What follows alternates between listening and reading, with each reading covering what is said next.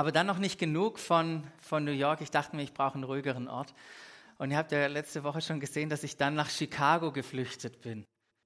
Nachdem man morgens so ein großes Frühstück hatte, das für die ganze Familie gereicht hat, hatte ich plötzlich Hunger am Abend. In der Zwischenzeit habe ich ja nichts mehr essen müssen, nachdem ich so dachte, dieses Omelett ist aus äh, zwölf Eiern gemacht, das ich da vor mir äh, wiederfand. Aber irgendwann hatte ich Hunger und in der Nähe von meinem Hotel, nachdem ich gegoogelt hatte, war irgendwie so ein mexikanisches ähm, Schnellrestaurant und der Matt sagt immer, ja, oh, das Essen in Amerika, der Mexikaner ist so gut, muss unbedingt mexikanisch essen gehen. Also bin ich da hingefahren und habe mich dann wiedergefunden vor so einer riesen Anzeigetafel, die äh, machen da das Essen direkt vor dir und da kannst du entweder äh, dich hinsetzen oder eben gehen. Das ist wie, ich weiß nicht, ob ihr beim Subway schon mal wart, man sieht diese Dinge und man ist erstmal überfordert, wenn man da das erste Mal da ist. Wie funktioniert das hier eigentlich? So ging es mir auch, aber ich habe ein Bild entdeckt. Da war ein Werbebild von, ein Werbebild von einem Burrito. Wisst ihr, was ein Burrito ist? Ja, ich musste ausgebildet werden erst. Ähm, auf jeden Fall sah, sah ich diesen Burrito und habe gesagt, das ist, was ich will. Machen wir es nicht kompliziert, genau diesen so. Äh, so wie es da war. Und dann stellt sich natürlich heraus, ich bin das erste Mal hier und so weiter. Dann fragen sie mich, ob ich Chips noch will. Dann sage ich, nee, nee ich brauche keine Chips, aber sie packen mir trotzdem Chips ein. Und ich werde zur Kasse weitergereicht, zück meinen Geldbeutel, meine Kreditkarte, so zahlt man immer, will meine äh, Kreditkarte rüberschieben und dann sagen, nee, heute geht's aufs Haus. Ha! Ich bin rausgegangen, bin in mein Auto gestiegen, glücklichster Mensch in Chicago, mit meinem Burrito neben mir, habe erstmal ein Bild gemacht von, von dem Schnellrestaurant, wo ich war.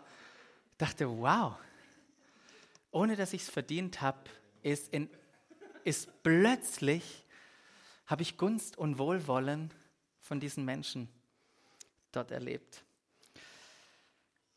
Und es war nur so eine kleine Sache mit so einer großen Auswirkung plötzlich bei mir, bei mir im Leben.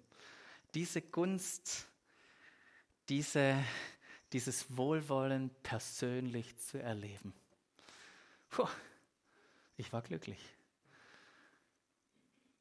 Wenn wir in die Bibel reinschauen, dann finden wir immer wieder Menschen dort, die Gunst in ihrem Leben erlebt haben die erlebt haben, was für einen multiplikativen und ähm, Effekt und, und nicht zu erwartende Auswirkungen diese Gunst plötzlich in ihrem Leben, da wo sie sich wieder ähm, gefunden haben, erlebt haben.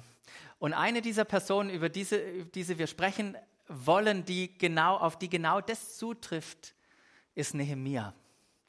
Nehemia hat ein Buch in der Bibel geschrieben, könnt ihr im Alten Testament nachlesen.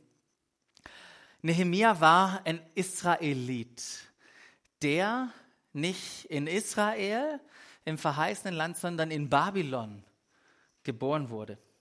Dort hatte er es bis zum Mundschenk des Königs geschafft, sich da hochgearbeitet und war durch die Position, die er hatte, der Vertraute des Königs. Das war der, der den Wein vorher gekostet hat. Ja, wenn man irgendeinen umbringen wollte in dieser Zeit, wie hat man das gemacht? Man hat irgendwas in, in das Getränk rein geschüttet. Er war der Vertraute. Er hat das freigegeben, was der König getrunken hatte. Und er hatte einen guten Job. Und war, hat sich wiedergefunden in einer wunderbaren Umgebung. Er hat nicht nur im Palast gewohnt, sondern hat in der, in der Stadt gewohnt, die zu der Zeit, wie New York vielleicht heute, der Nabel der Welt war. Wir lesen von hängenden Gärten. Wir lesen von oder hören, wenn wir in die Geschichtsbücher reingucken, dann können wir nachvollziehen, dass in Babylon, ähm, dass da gepflasterte, gepflasterte ähm, Gehwege und Straßen waren. Da war eine Infrastruktur da, wie man sich es kaum vorstellen kann. Und dort hat er gelebt. Doch dann und das lesen wir ganz am Anfang in dem Buch, kommt einer seiner Brüder zurück, der in Jerusalem war und berichtet ihm selber von dieser Stadt, in der er noch nie war. Nehemia war noch nie in Jerusalem. Und er berichtet davon und sagt, die Menschen leben dort in einem großen Unglück. Die Mauer, die ist komplett niedergerissen, berichtet sein Bruder, und die Tore, die waren verbrannt. Und alle Versuche in den vergangenen 90 Jahren, diese Stadtmauer wieder aufzubauen, sind gescheitert. Doch jeder wusste, es wusste sein Bruder, es wusste Nehemia, die Stadtmauer, die ist, ist gerade so wichtig für den Wohlstand, für die Sicherheit, für das Beste, für den Frieden dieser Stadt. Und diese Situation hörend, wisst ihr, was die mit Nehemia gemacht hat? Die hat ihn ins Gebet getrieben. Und im Gebet fordert ihn Gott heraus und sagt, möchtest du derjenige sein, der Verantwortung für den Wiederaufbau dieser Stadtmauer übernimmt? Und diese Last, diese Berufung, einen Unterschied für Jerusalem zu machen, die hat Nehemia in diesem Moment, als er mit Gott gebetet hat, verspürt. Und wisst ihr, das Gleiche gilt für uns.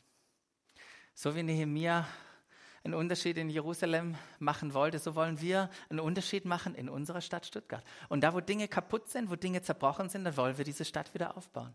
Wir wollen das Beste für diese Stadt suchen, das Wohl, den Frieden dieser Stadt. Und ich bin gespannt, was Gott durch diese Geschichte von diesem Nehemia uns als Gemeinde sagen möchte. Ich bin gespannt, was, was er uns offenbart und was er auch aber ganz speziell in dieser Serie zu dir reden wird und was wir von ihm lernen können. Projekt Gunst, so haben wir diese Serie genannt. Ähm, genau, ja, ans Werk. Bauen wir sie auf, diese Stadt, in die Gott uns hineingestellt hat, zu der er uns, zu die er uns berufen hat. Doch bevor es losgehen konnte für Nehemia, musste er noch eine Sache klären nämlich die Sache seines Jobs mit seinem Arbeitgeber. Er konnte auf keinen Betriebsrat hoffen. Und sein Arbeitgeber war dummerweise oder glücklicherweise der, der Nummer eins Herrscher zur damaligen Zeit. In Nehemia 2 lesen wir, es war an einem Tag im Monat Nisan, im 20. Regierungsjahr des Königs Artaxerxes. Also kein Newcomer, keiner, der sich irgendwie einschüchtern lässt, ein Profi, 20 Jahre Regierungsverantwortung. Der Wein war bereitgestellt, er war ja der Mundschenk. Und ich nahm den Becher, füllte ihn und reichte ihm den König. Und dann heißt es, ich war aber nie traurig vor ihm gewesen. Stimmt. Von dem König waren wir nie traurig. Von dem König bist du nur einen Tag, einen Moment traurig gewesen. Du hattest keine, kein Recht, irgendwie deine negativen oder schlechten Emotionen zu zeigen. Ja, Teenagers hatten Probleme oder hätten Probleme gehabt, hätten sie vor den König treten müssen. Ihre Gefühle zu irgendwie zurückzuhalten. Nee, er musste sich beherrschen. Keinen Tag hat der König ihn mit Trauer gesehen. Dann heißt es in Vers 2, der König sagt zu mir, weil er plötzlich etwas merkt, warum siehst du so traurig aus? Bist, du bist doch nicht etwa krank? Du hast mir gerade den Wein gegeben, du hast vorher von dem Wein probiert. Nee, nee, nee, halt, halt, du kannst nicht krank sein. Krank bist du nicht, aber was betrübt dich? Nein, das ist es nicht, stellt der König selber fest. Irgendetwas macht dir das Herz schwer. Und mit dieser Situation, mit dieser Entdeckung des Königs konfrontiert, heißt es, schreibt Nehemiah über sich selber, der Schreck fuhr mir in die Glieder. Hast du schon mal erlebt? Wie der Schreck überall hinfließt? bis in den großen C. Da stand er nur. Da. Und dann lesen wir weiter. Dann antwortete ich. Allen Mut zusammennehmen. Was sage ich jetzt? Und Nehemiah sagte, der König möge ewig leben. Kann ich denn fröhlich aussehen? Die Stadt, in der meine Vorfahren begraben sind, ist verwüstet und ihre Tore sind von Feuer zerstört. Und jetzt fragst du dich so, what? ja, und? Ist das mein Problem? Ist dein Problem mein Problem? Nee, meine Probleme sind deine Probleme, könnte man vermuten. Und dann lesen wir was Erstaunliches. Da heißt es, darauf fragte mich der König, und was ist deine Bitte? was willst du von mir? Und jetzt kommt was Faszinierendes. Da betete ich Nehemia. Da betete ich zu dem Gott des Himmels. Ich weiß nicht, ob du so Situationen schon hattest, dich wiedergefunden hast in so einem Umstand und du plötzlich angefangen hast, im stillen Stoßgebete zum Himmel zu reden, zu sprechen. Und dann sagte ich zum König, wenn es dem König gefällt und wenn dein Diener wohlgefällig vor dir ist, dann lass mich doch nach Judäa gehen, in die Stadt, in der meine Vorfahren begraben sind, damit ich sie wieder aufbauen kann. Wenn es dem König gefällt.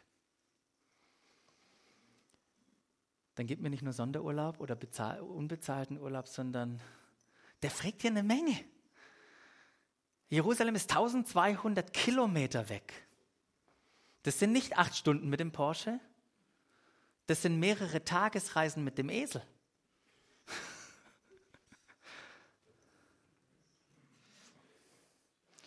Und da heißt es, der König, neben dem die Königin saß, fragte mich, wie lange würde deine Reise dauern? Wann könntest du wieder hier sein? Ich nannte ihm eine Zeit. Und dann das Erstaunliche, was, was wir da lesen, ist, und er war einverstanden. Er war einverstanden.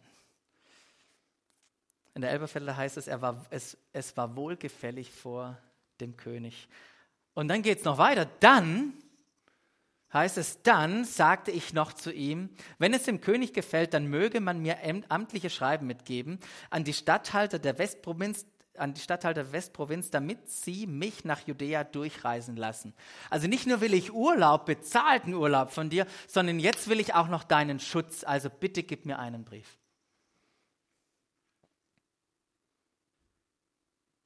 Außerdem. Faszinierend, was der macht. Außerdem, sagt er jetzt. Ähm, brauche ich ein amtliches Schreiben an Asaf, dem königlichen Oberforstverwalter. Er soll mir Bauholz geben für die Tore der Verteidigungsanlage beim Tempel, für die Stadtmauer und für das Haus, in dem ich wohnen werde. Ich will nicht nur bezahlten Urlaub, ich will nicht nur deine Sicherheit, ich will auch alles Nötige, was ich brauche, um diese Stadt wieder aufzubauen, sogar meine eigene Hütte dort. Immer mehr, noch mehr, noch mehr, noch mehr. Und würden wir die Geschichte nicht kennen, wir lesen das ja als Wissende. Würden wir die Geschichte nicht kennen, dann würden wir doch jetzt anhalten und sagen, Junge, Junge, Junge, jetzt bist du zu weit gegangen, jetzt wird der König, jetzt ist die Geschichte schnell vorbei. Zwei Kapitel bis Vers 8 und dann heißt es, und der König köpfte Nehemia. Er ist zu weit gegangen. Aber das Erstaunliche dieser Geschichte ist doch der nächste Vers. Da heißt es, der König gewährte es mir, denn die gütige Hand meines Gottes stand mir bei, war über mir. Das ist, das ist doch, was den Unterschied ausgemacht hat. Diese gütige Hand Gottes auf mir. Was für eine Geschichte, die wir da lesen. Ich möchte kurz und knapp zwei Sachen zusammenfassen, nur aus diesem Teil. Das erste ist, als erstes sprach Nehemia mit Gott. Und dann erst sprach er mit dem König über das, was er mit Gott besprochen hatte. Und ich möchte euch nicht nur einladen, ich möchte euch, wie, nennt, wie sagt man das auf Deutsch, ich möchte euch herausfordern, anhalten, ermutigen dazu, Gott zu fragen, bevor wir Dinge tun. Rede mit Gott. Warum? Weil du und ich, wir brauchen seine Perspektive. Wir brauchen doch das Wissen, wenn wir Dinge tun, es ist etwas, was Gott mir in, sein, in mein Herz gelegt hat. Von dem her herzliche Einladung dazu. Habe deine Lust am Herrn, verbringe Zeit, rede mit ihm, dann wird er die Dinge geben, die er dir aufs Herz gelegt hat. Rede mit Gott. Weil wisst ihr, in der Geschichte, obwohl Nehemia mit, mit dem König sprach, obwohl er vom König forderte, vertraute er nicht dem König, er vertraute Gott in diesem Moment. Vertrau Gott, wenn du nach Dingen fragst. Vertraue Gott, dass er mit seiner gütigen Hand in deinem Leben, über deinem Leben ist. Das war der erste Punkt. Und der zweite, wenn es dem König gefällt, wenn ich in deinen Augen wohlgefallen habe, dann.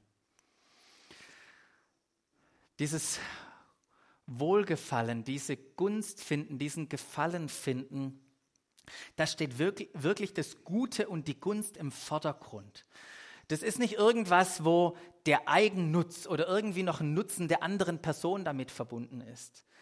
Das ist analog wie, beim, wie wir es im Schöpfungsbericht lesen. Als Gott am Ende, am sechsten Tag alles ansah und er sagte, wow, das ist mir sehr gut gelungen. Da hatte Gott nicht irgendwie das im Hinterkopf, das ist mir sehr gut gelungen, endlich kriege ich, was ich brauche dadurch. Nee, es ist mir sehr gut gelungen. Natürlich ist ein Nutzen da drin, aber der steht nicht im Vordergrund in diesem Gutsein. Und Nehemiah hat alles gefragt, was er für den Wiederaufbau brauchte. Und er kam damit durch, denn die gütige Hand Gottes war auf seinem Leben. Er erlebte die Gunst Gottes und Gott schenkte ihm hier eine Gnade an dieser Stelle, die dann nicht verdienen konnte. Wisst ihr, Nehemiah war nicht der Außergewöhnliche in dieser Geschichte. Gott ist der Außergewöhnliche in dieser Geschichte. Du bist nicht der Außergewöhnliche in deiner Geschichte. Gott ist der Außergewöhnliche in deiner Geschichte. Und ich möchte dich heute Morgen fragen, erlebst du das, diese wohlgefällige Hand Gottes über deinem Leben? Spürst du in dir, in dir drin mehr zu haben, als du selbst verdient hast? Geht der Einfluss deines Lebens über das hinaus, was in deinen natürlichen Fähigkeiten liegt. Und redest du wie jemand, der sich der Gunst Gottes bewusst ist. Und das ist mein Gebet für jeden von uns, dass wir genau diese Gunst Gottes erleben in unserem Leben, wie es Nehemia erlebt hat. Mögen Könige, mögen Menschen, mit Einfluss. Personen, die gesetzt sind in unterschiedlichen Gesellschaftsbereichen, erkennen, dass Gottes Hand mit uns, mit dir und mir ist. Weil das ist keine Frage. Gottes Hand ist mit uns. Er hat uns erwählt. Hört euch mal an, was die Engel gesungen haben, als sie den Retter, den Wiederhersteller der Welt angekündigt haben, der hineingebrochen ist in diese Welt vor über 2000 Jahren. Das sagen, rufen oder singen sie in Lukas 2,14. Ehre und Herrlichkeit Gott in der Höhe und Frieden auf der Erde für die Menschen, auf denen sein Wohlgefallen ruht. Gottes Wohlgefallen ist auf uns. Deshalb hat er Jesus geschickt. Und dieses Wohlgefallen hat nichts mit unserer Leistung zu tun. Es wurzelt ausschließlich in der Güte Gottes. Und doch finden wir uns immer wieder in Situationen, wo wir genau das anzweifeln, wo wir uns nicht sicher sind, ist dieses Wohlwollen Gottes, ist diese Gunst Gottes wirklich da. Wir lassen uns das im Alltag rauben, wahrscheinlich auch deshalb, weil wir so oft oder einige Male Erfahrungen gesammelt haben, in denen wir abgelehnt worden sind. Wie das jeder Junge erlebt, der den Sportunterricht ähm, Erinnert euch mal als Junge an, an den Sportunterricht und dann an die Situation, wenn Mannschaften gebildet worden und dann wird Tipptoy gemacht und dann wird gewählt. Und wer bleibt dann übrig oder in welcher Reihenfolge wird gewählt? Haben wir alle erlebt, zumindest die Jungs. Ich weiß nicht, wie es bei den Mädels wird. Ich habe da nie reingeguckt in die Sporthalle. Das ist, was wir erleben. Uns da aber die Gunst Gottes nicht rauben lassen. Gott hat uns erwählt. Er hat sich uns ausgesucht. In Christus sind wir erwählt. Und sein Wunsch ist es, dass wir in diesem Wissen über sein Wohlgefallen und in dieser Überzeugung leben.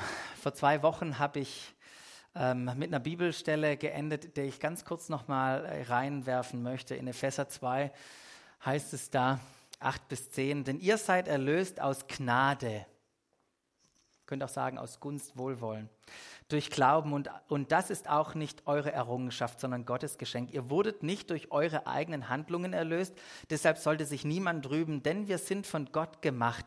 Er hat uns durch Jesus Christus dazu geschaffen, das zu tun, was gut und richtig ist. Und dann heißt es weiter, Gott hat alles, was wir tun sollen, vorbereitet. An uns ist es nun in das Vorbereitet, das, an uns ist es nun das Vorbereitete auszuführen. Und darin liegt der Schlüssel zum Erreichen unserer Vision. Es geht nicht darum, noch mehr zu tun, sich noch mehr anzustrengen, weil ich glaube mir, viele, ich weiß das, viele strengen sich an. Hier, viele tun, tun wunderbare Dinge. Der Schlüssel liegt darin, die Gunst Gottes zu entdecken und darin zu leben. Das schließt natürlich ein, dass wir erkennen, wozu hat Gott uns berufen, dass wir herausfinden, was sind wirklich die Wege, in denen wir wandeln wollen. Denn dort, wo unsere Berufung ist, in den Wegen, in denen wir wandeln wollen, da ist Gott schon am Wirken.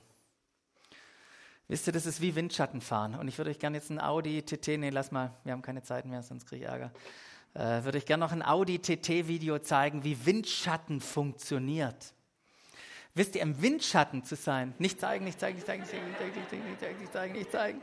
Wie Windschatten funktioniert, ja, alle Audi-Fahrer, gell?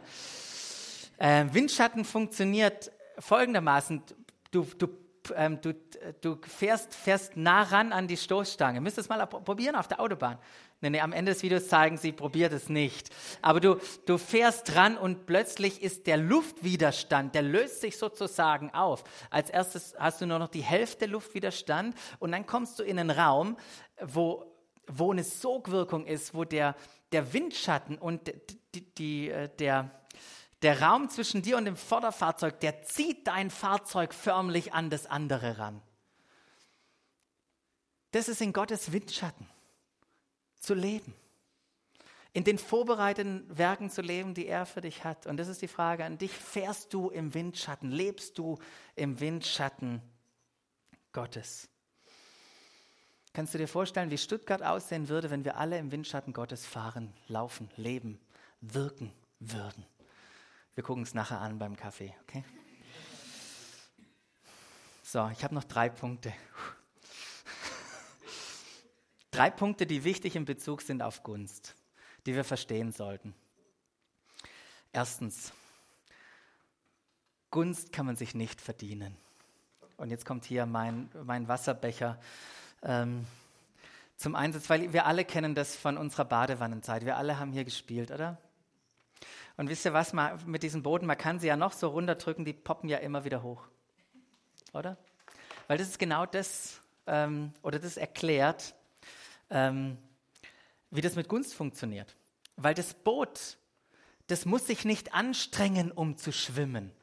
Es schwimmt einfach. Ja, fast. Äh, das Boot, das schwimmt einfach. Und so ist es mit der Gunst Gottes in unserem Leben. Wir haben die Gunst. Wir können in der Gunst Gottes leben. Wir müssen uns nicht anstrengen. Wir können es uns nicht verdienen zu schwimmen. Wir können uns nicht verdienen, die Gunst Gottes zu haben. Das ist eine Frage der Identität, das ist eine Frage der Beschaffenheit des Designs. Wir sind gemacht, um Gunst Gottes in uns zu tragen. Gunst ist Gottes Sache, er gibt es. Gunst ist nicht etwas, was wir finden. Wisst ihr, was Gunst findet uns? Wir sind ja schon bei Weihnachten. Gestern bin ich an den Spekulatius vorbeigelaufen. Die hatten Wirkung auf mich. Nächste Weihnachtsvers. Ähm, Maria. Klick mal. Da heißt es, da sagte der Engel zu ihr, du brauchst dich nicht zu fürchten, Maria, denn du hast Gnade bei Gott gefunden. Und dieses Finden, das kann man, müsst ihr mal nachgucken im Griechischen, das kann man in zwei, in zwei Wegen deuten. Hier etwas gefunden, ohne gesucht zu haben. Die Gunst Gottes, die Gnade Gottes hat Maria gefunden, diese Freundlichkeit, diesen Wohlgefallen, diese Annahme. Maria hat nicht danach Ausschau gehalten, Gunst hat sie gefunden. Und so hat auch Gottes Gunst uns in Jesus gefunden. Jesus hat selber über sich gesagt, der Menschensohn ist gekommen, um zu suchen und zu retten, was verloren ist.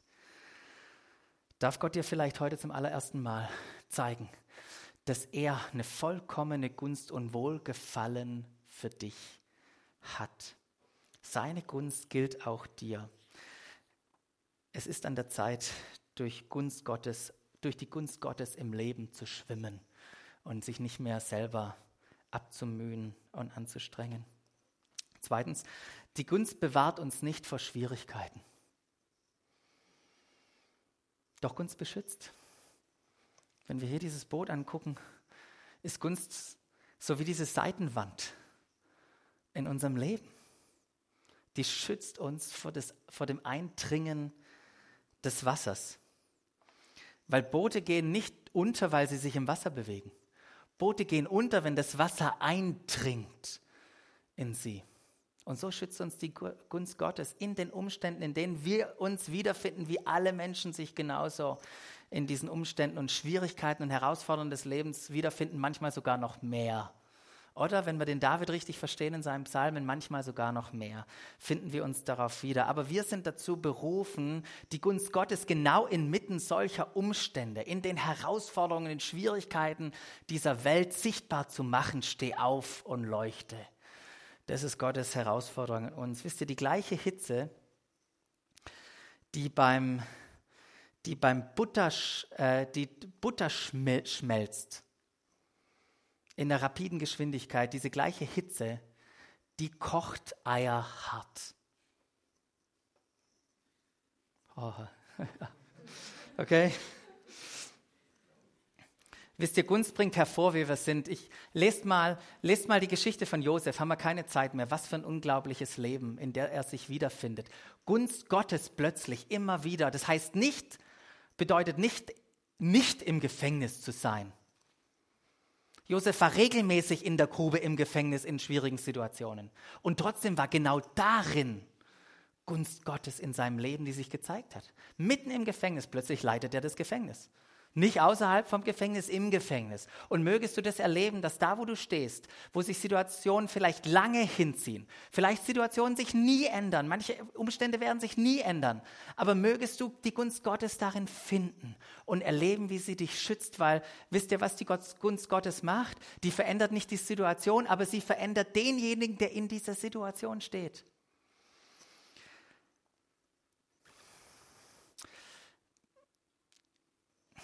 Ich gucke immer wieder auf Facebook, weiß nicht, wer auf Facebook ist. Ich kenne einen jungen Pastor aus Südafrika von Dr. Deo. Der hat am Freitag gepostet oder da geschrieben auf Facebook, dass sie als, als dass sie Eltern geworden sind. Und dann liest man diesen Post weiter, wo es da heißt, wir konnten vier Stunden mit unserem Erstgeborenen verbringen, bevor wir auf Wiedersehen sagen mussten für ein Umstand. Was für eine Schwierigkeit. Leute, die Jesus lieben, Leute, die ihr Leben geben für Gott, finden sich darin wieder. Und wisst ihr, was mich so gesegnet hat, als ich weitergelesen habe? Und sie gesagt haben und geschrieben haben, wie der Friede Gottes, von dem sie in Philippa 4, 7 lesen, wie der über über Dinge, die sie auch nicht verstehen, plötzlich Einzug hält in ihr Leben. Das ist Gunst Gottes in unserem Leben. Und ich wünsche euch das, diese Erfahrungen zu machen. Und drittens, Gunst ist nicht nur für uns. Die Gunst Gottes, die er auf deinem Leben hat, ist nicht nur für dich. Wenn wir das Boot anschauen, das produziert Wellen, oder? Wenn wir damit spielen und wenn Kinder mitspielen mit diesem Boot, dann ist plötzlich, ich weiß nicht, wie es bei euch ist, aber bei uns steht das Bad komplett unter Wasser, wenn die richtig spielen. Und das ist, was Gunst Gottes in unserem Leben tut. Sie überströmt, sie überfließt, sie, sie macht andere Menschen nass. So wie es die ersten Jünger erlebt haben. Nach der Ausgießung des Heiligen Geistes, da heißt es, sie lobten Gott und hatten Gunst beim ganzen Volk. Und dann heißt es da, der Herr aber tat täglich hinzu, die gerettet werden sollten. Gunst machte den Unterschied aus. Wisst ihr was? Das Wichtigste, was du in, dem Leben, in deinem Leben für andere tun kannst, ist in der Gunst Gottes zu leben. In allen Bereichen deines Lebens. Weil wisst ihr was? Menschen Menschen zieht es an. Menschen wollen mit solchen Menschen zusammen sein. Deshalb kommen Frauen, die Gott nicht kennen, dienstags früh zur Schatzkiste, weil sie spüren, das sind Menschen, die Verstand, verstanden haben, dass Gunst Gottes in ihrem Leben ist. Die Leute wollen mit ihnen zusammen sein. Unterschätze nicht die Gunst äh, Gottes in deinem Leben, was die für andere bedeuten kann. Ziemlich am Anfang in der Geschichte Gottes mit seinem Menschen war deren übles und gottloses Leben für ihn unerträglich. Gott konnte nicht mehr. Gott stand fast an dem Moment, wo er gesagt hat, ich glaube, ich habe einen Fehler gemacht. Und dann fand er einen. Einen. Und in der Bibel heißt es 1. Mose 6, ach, Noah aber fand Gunst in den Augen Gottes. Dieser Noah baute die Arche. Und aufgrund dieses Noahs, aufgrund seiner Gunst, das wurde unsere Gunst, aufgrund ihm leben wir heute. Was möchte Gott mit seiner Gunst bewirken, die er auf deinem Leben hat? Was möchte Gunst mit Gott mit dieser Gunst bewirken? Und in den kommenden Wochen äh, jetzt nächste Woche, wieder Anfang Dezember, werden wir uns noch mit dem Nehemia mehr beschäftigen. Wir werden uns beschäftigen, was es bedeutet, die Gunst Gottes zu haben, in ihr zu leben. Ich möchte euch einladen, das Buch Nehemia genau mit dieser Brille mal zu lesen, der Gunst Gottes.